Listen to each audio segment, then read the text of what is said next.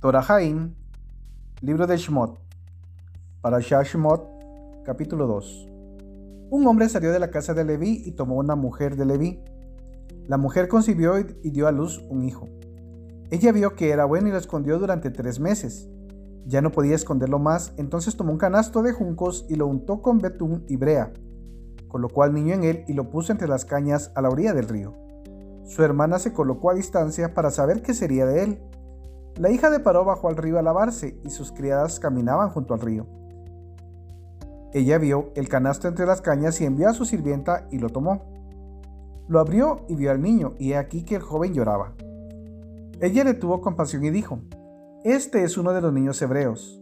Su hermana le dijo a la hija de Paró, ¿Quieres que vaya y te llame una nodriza de las hebreas para que mamante para ti al niño? La hija de Paró dijo, Ve.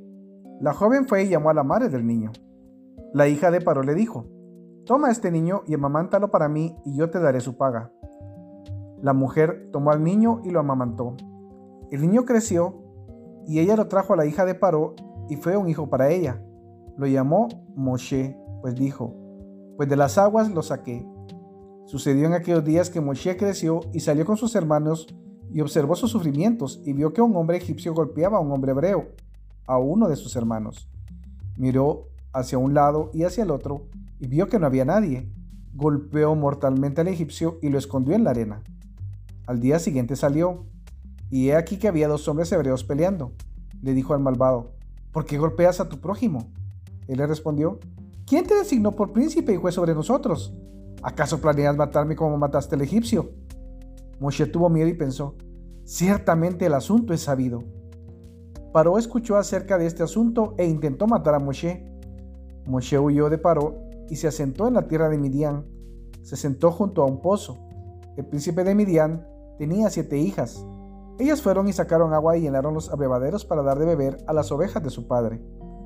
Llegaron los pastores y las echaron. Moshe se levantó y las salvó y dio de beber a sus ovejas. Ellas fueron a lo de su padre Reuel. Él dijo, ¿Cómo es que habéis venido tan rápido hoy? Ellas respondieron, un hombre egipcio nos salvó de manos de los pastores y hasta sacó agua para nosotras y dio de beber a las ovejas. Él les dijo a sus hijas, ¿dónde está? Porque dejasteis al hombre. Llamadlo y que coma pan. Moshe decidió habitar junto al hombre y él le dio a su hija Sípora por Moshe. Ella dio a luz un hijo y lo llamó Gershom, pues dijo, he sido extranjero en una tierra extraña.